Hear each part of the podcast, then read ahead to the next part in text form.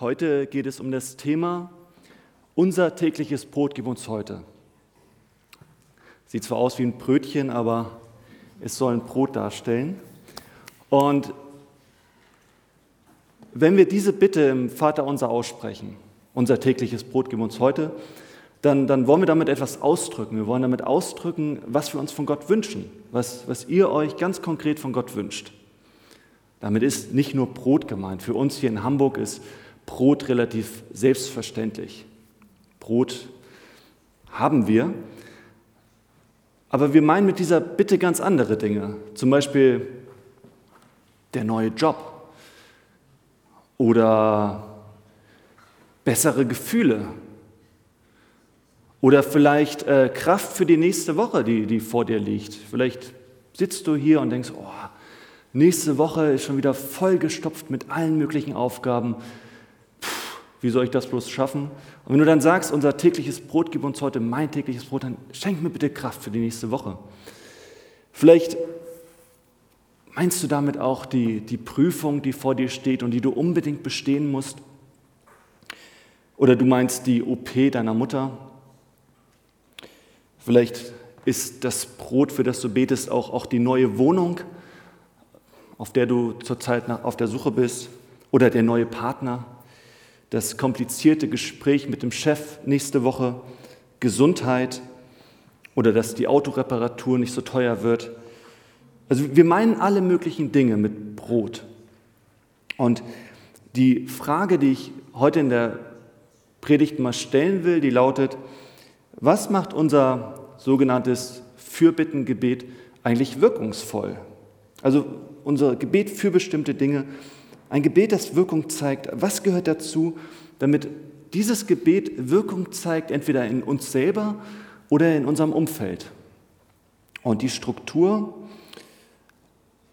für meine Predigt ist heute, damit unser Bittgebet etwas bewirkt, in uns oder in unserem Umfeld benötigen wir als erstes Zuversicht.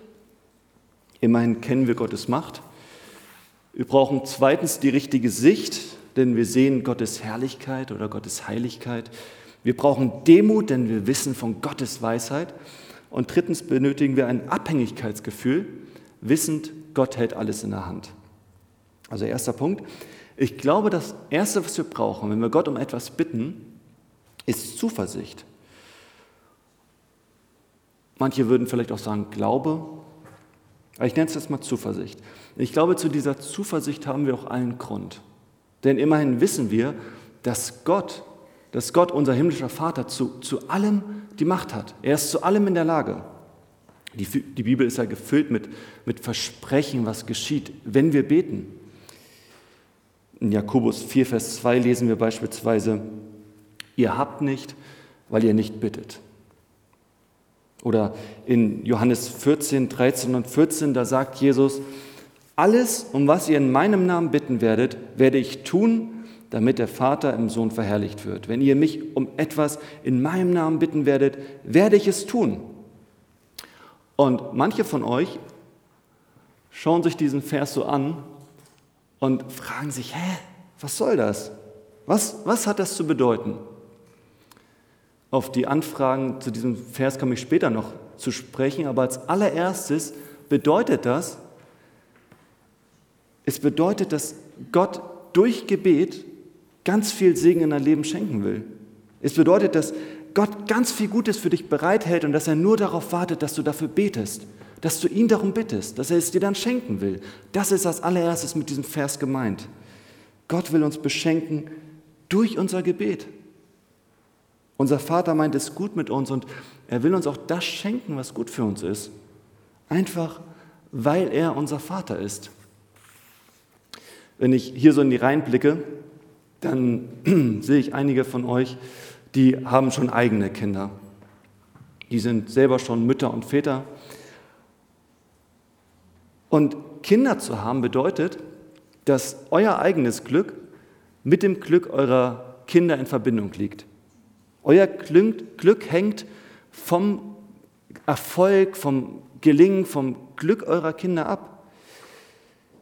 Und ihr habt vielleicht auch schon die Erfahrung gemacht, dass ihr nicht glücklich sein könnt, wenn eure Kinder unglücklich sind. Und ich glaube, bei Gott ist das ganz genauso. Gottes Herz ist genauso verbunden mit unserem Herzen, wie eure Herzen mit dem Herz eurer Kinder verbunden sind. In Lukas 11 lesen wir, welcher Vater unter euch wird seinem Sohn einen Stein geben, wenn er ihn um Brot bittet? Oder wenn er ihn um einen Fisch bittet, gibt er ihm stattdessen eine Schlange? Oder wenn er um ein Ei bittet, wird er ihm einen Skorpion geben? So nun ihr euren Kindern gute Gaben zu geben versteht, und dann zwei Worte, wie viel mehr wird euer Vater euch geben? Das bedeutet, es hat nie einen Vater auf dieser Welt gegeben, der es so gut mit dir meint, wie es dein himmlischer Vater mit dir meint. Die Bibel sagt, wie viel mehr. Und der Unterschied zwischen uns, zwischen menschlichen Vätern und Müttern und, und unserem himmlischen Vater ist natürlich, Gott ist allmächtig.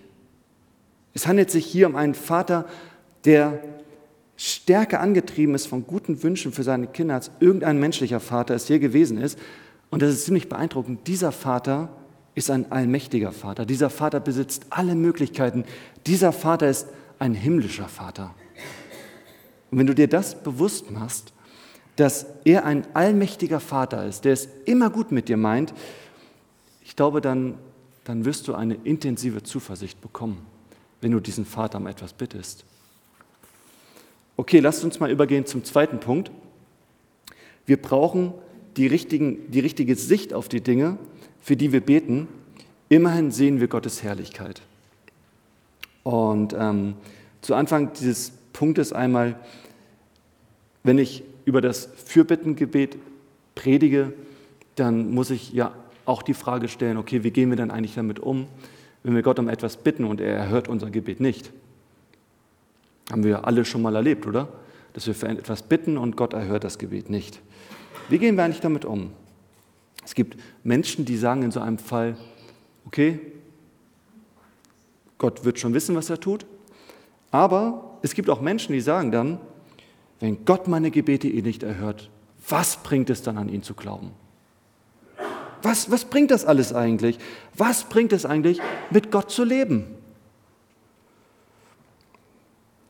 Ist so eine Frage, das kann auch eine gewisse Wirkung von Gebet sein.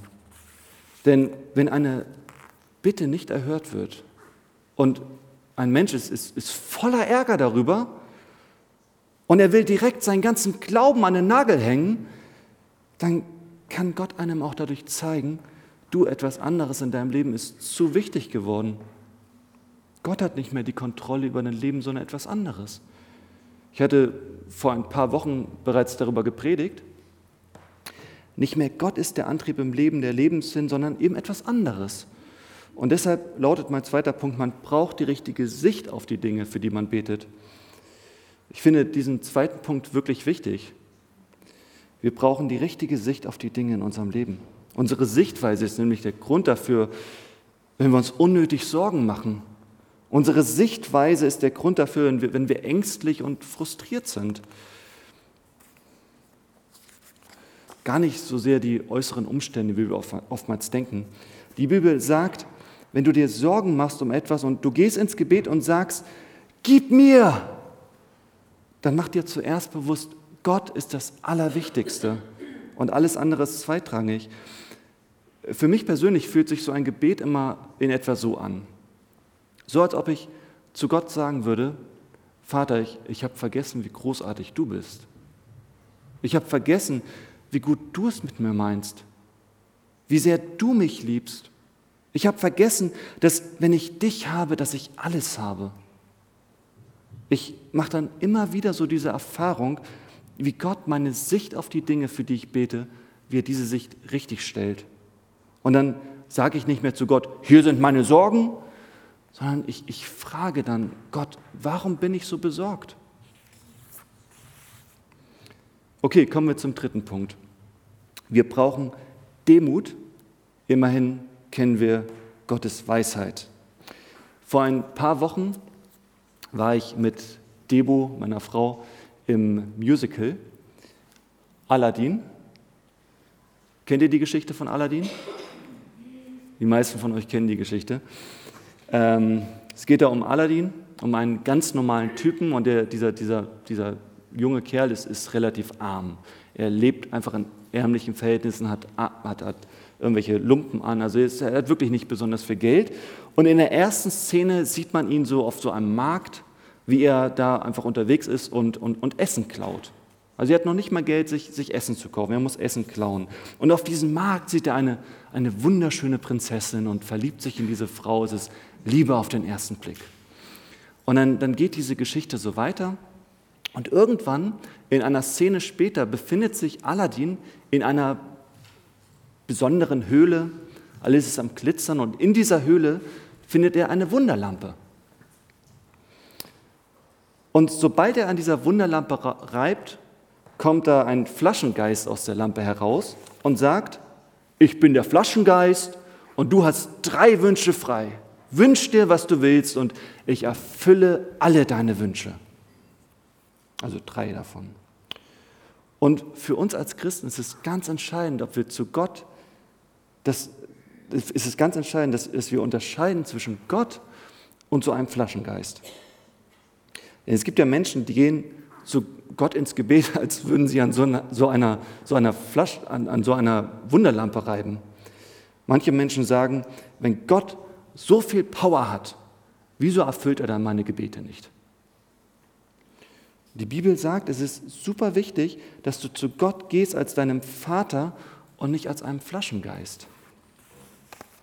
Ich habe ja vor ein paar Wochen hier im Gottesdienst ein Kind gesegnet, die kleine Lilly Anouk, und ich habe mich vorher auch mit den Eltern getroffen und habe so gefragt, so, ja, wie war es denn eigentlich, als, als ihr dann erfahren habt, dass ihr schwanger seid? Und haben die erzählt, so ja, Finn kam nach Hause und dann hat seine Frau ihn ins Wohnzimmer gebeten, haben sie sich da hingesetzt und hat sie gesagt, du, wir erwarten ein Kind. Und das Erste, was mein Kumpel gemacht hat, war, aufzuspringen und zu sagen, okay, dann müssen wir jetzt sofort einen Plan machen. Wir müssen sofort eine To-Do-Liste erstellen. Dieser Vater wollte unbedingt dafür sorgen, dass sein Kind in einen sicheren Ort hineinkommt. Er wollte, dass an alles gedacht ist, dass für seine kleine Tochter vorgesorgt ist, dass alles sicher ist, dass mögliche Gefahren im Vorfeld aus dem Weg geräumt sind, dass seine Tochter in Sicherheit lebt. So einen Laufstall habt ihr sicherlich auch schon mal gesehen. Und ähm, naja, sobald sich ein Kind frei bewegen kann, wird es da hineingelegt oder hineingestellt Einfach aus dem Grund, weil man um die Sicherheit des Kindes besorgt ist. Man gibt dem Kind so einen sicheren Rahmen sozusagen. Und wie reagieren Kinder in der Regel darauf? Sie verstehen nicht, warum ihnen nur dieser Bewegungsbereich eingeräumt ist. Wenn sie könnten, würden sie überall herumlaufen, sie würden alles anfassen, sie würden alles ausprobieren, alles tun, was, alles, was sie wollen. Kinder denken, sie würden wissen, was sie tun, aber sie wissen es nicht. Kinder denken, das, was sie sich wünschen, sei gut, aber manchmal ist es das nicht. Kinder denken, sie würden wissen, wofür sie beten, aber manchmal ist es das nicht. Manchmal wissen sie das gar nicht. Manchmal wissen sie nicht, dass es nicht so gut für sie ist. Was wäre schlimmer, als einem zweijährigen Kind eine Wunderlampe in die Hand zu geben? Der Flaschengeist muss tun, was das Kind sagt. Wenn ich so ein zweijähriges Kind mit einer Wunderlampe in der Hand sehen würde, ich würde so schnell laufen, wie ich könnte. Okay, bei einem zweijährigen Kind, aber wie wäre es bei einem fünfjährigen Kind? Ein fünfjähriges Kind mit einer Wunderlampe in der Hand, wie wäre das? Auch nicht so gut, ne? Ein zehnjähriges? Auch nicht. Okay, Zehnjährige sind auch noch relativ unweise und wünschen sich manchmal Dinge, die nicht so gut für sie sind. Aber wie wäre es mit einem 15-jährigen Kind? Auf, auf gar keinen Fall. Okay, aber wenn man 25 Jahre alt ist, dann will man doch keine Dinge mehr, die schlecht für einen sind, oder? Da besitzt man doch so eine, die, die nötige Reife für, ein, für einen Flaschengeist. Und da wünscht man sich keine unvernünftigen Dinge mehr, oder? Mit 25? Die Bibel erklärt uns, dass wir niemals in so einer Position sind, wo ein Flaschengeist gut für uns wäre. Wenn du 25 Jahre alt bist, sagst du dir, Mensch, wie unvernünftig war ich bloß mit 15. Und wenn du 35 Jahre alt bist, sagst du dir, pff, Mensch, wie unvernünftig ich nur mit 25 war. Und, und so geht es immer weiter. Die Bibel macht deutlich, wir sind immer unvernünftig, egal wie alt wir sind. Das ist der Grund, warum wir jedes unserer Gebete mit unser Vater beginnen sollen, weil wir uns darin bewusst machen, dass wir immer noch Kinder sind. Es macht wenig Sinn, für dein täglich Brot zu bitten, bevor du dir nicht zuerst bewusst machst, dass Gott, dein Vater, es hier und da noch besser weiß als du. Okay, sagst du dir, okay, gut, ich verstehe, was du mir sagen willst. Aber wenn das stimmt, dann stimmt einfach nicht, was die Bibel sagt. Denn in der Bibel steht doch, alles, worum ihr in meinem Namen bittet, alles werde ich euch erfüllen. Das stimmt doch nicht. Das ist doch ein Widerspruch. Ich denke, es ist nur dann ein Widerspruch, wenn wir Gebet als ein Reiben an der Wunderlampe verstehen und nicht als ein Kommen zu unserem himmlischen Vater. Denn ein guter Vater oder eine gute Mutter versteht, unterscheidet immer zwischen dem konkreten Wunsch des Kindes und dem wirklichen, dem darin ausgedrückten Bedürfnis des Kindes. Was steckt hinter der Bitte? Welches Bedürfnis ist darin ausgedrückt? Gute Eltern sehen hinter einem konkreten Anliegen immer den dahinterliegenden Wunsch des Herzens, das wirkliche Bedürfnis des Kindes. Dazu zwei Beispiele, wie Gott das in der Bibel getan hat. Eines Tages sind Jesu Jünger auf einem Schiff auf dem See. Und in diesem Moment bricht ein gewaltiger Sturm aus. Nun, was tun sie? Sie bekommen natürlich schreckliche Angst, haben wirklich Angst unterzugehen, denken, ihre letzte Stunde hat geschlagen und sie reagieren eigentlich ganz gut. Sie gehen zu Jesus hin und richten eine ganz konkrete Bitte an ihn und sagen, Jesus, setz diesem Sturm bitte ein Ende, wir drohen unterzugehen und zu sterben. Und das Spannende ist, es gibt zwei solcher Geschichten, wo den Jüngern sowas passiert. Und, aber nur einmal macht Jesus genau das, was die Jünger sagen. Er, droht, er, er steht auf, er droht dem Sturm und im nächsten Moment ist alles windstill, der Sturm ist vorbei. Doch ein anderes Mal stillt er den Sturm nicht. Stattdessen schenkt er seinen Jüngern die Möglichkeit, auf den Wellen zu gehen. Er merkt, ihr Bedürfnis ist, nicht unterzugehen. Und dieses Bedürfnis erfüllt er beide Male, aber beim, zweiten Mal auf ganz andere Art und Weise. Ein zweites Beispiel, Paulus. Es gibt ja diese, diese Stelle von Paulus, wo, wo Paulus sagt, ich habe einen Stachel im, im, im Fleisch und, ähm, und er bittet Gott dreimal darum, so sagt er es, dreimal darum, dass Gott diesen Stachel im Fleisch wegnehmen möge. Wir wissen nicht genau, was das war, vielleicht eine Krankheit oder eine Sehschwäche, andere Menschenverfolgung, vielleicht hat er auch eine Ehefrau. Man weiß nicht genau, was das war. Also keine nette Ehefrau, wenn, wenn es das wäre. Also, ist auch gar nicht so wichtig. Das Entscheidende ist, Paulus sagt, Gott, ich, ich werde nicht effektiv sein, wenn ich diesen Stachel im Fleisch habe. Das macht mich uneffektiv. Und was sagt Gott? Gott sagt, du bittest um Stärke. Du glaubst, dass du nur stark bist, wenn ich deine Schwäche wegnehme. Pass auf, ich erhöre nicht dein konkretes Anliegen, aber ich gebe dir, worum du bittest. Ich mache dich stark. Meine Kraft ist in den Schwachen mächtig. Ich bin stark in deiner Schwachheit. Du denkst, du bist nur stark, wenn diese, wenn diese Schwachheit weggeht. Ich sage dir, du bist stark, wenn du schwach bist. Denn ich bin in den Schwachen mächtig. Ich gebe dir, worum du mich gebeten hast, aber in einer anderen Weise. Wenn wir das alles einsehen, dann gehen wir mit unseren Anliegen zu Gott ins Gebet mit Demut. Denn wir sind uns bewusst, er ist weise und er wird weise handeln.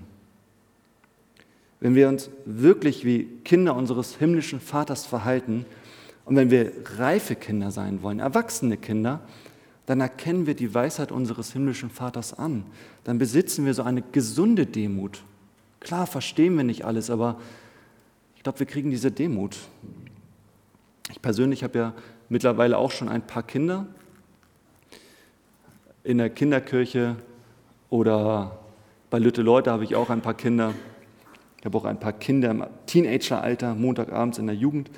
Und ähm, ich will aber mal auf die kleineren Kinder zu sprechen kommen.